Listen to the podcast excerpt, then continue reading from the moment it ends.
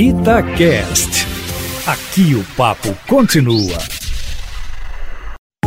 Itatiaia Carros, com Emílio Camanzi. Emílio Camanzi, choveu muito em Belo Horizonte, região, enfim, todo o estado de Minas Gerais nos últimos dias. Há expectativa de mais chuva, né, até o fim do verão. Nós vimos carros arrastados e sendo destruídos. Vamos embora dar algumas dicas para quem está no volante no momento de um temporal desse, Emílio. Boa tarde para você. Boa tarde, Júnior, e a todos que nos ouvem. Claro, vamos sim. O mais importante é ficar atento aos avisos da Defesa Civil e procurar saber quais são os trechos de possíveis alagamentos do percurso a ser feito. E, claro, se estiver chovendo, evitá-los, né? Porém, nem sempre isso é possível, eu sei. Então, a primeira regra para passar um trecho alagado é ver se a lâmina d'água não ultrapassa metade da roda.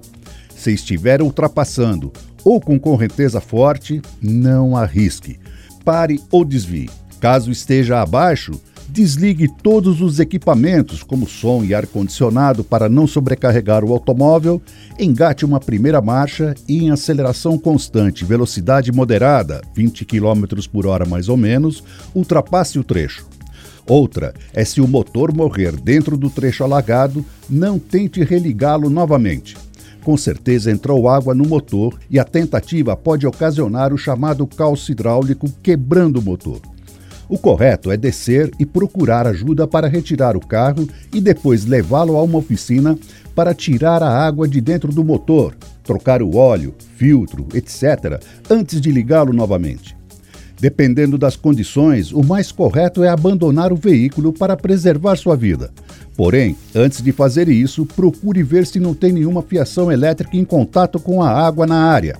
Caso não tenha certeza, ligue para o 193 que os bombeiros te darão a melhor orientação para a situação. E uma última dica para enfrentar tempestades e enchentes quando se está dentro do carro é não parar embaixo de árvores ou postes que podem cair com a correnteza a força do vento ou a ocorrência de um raio. Procurar um lugar mais alto para parar e, em último caso, abandonar o veículo e ir para um lugar seguro.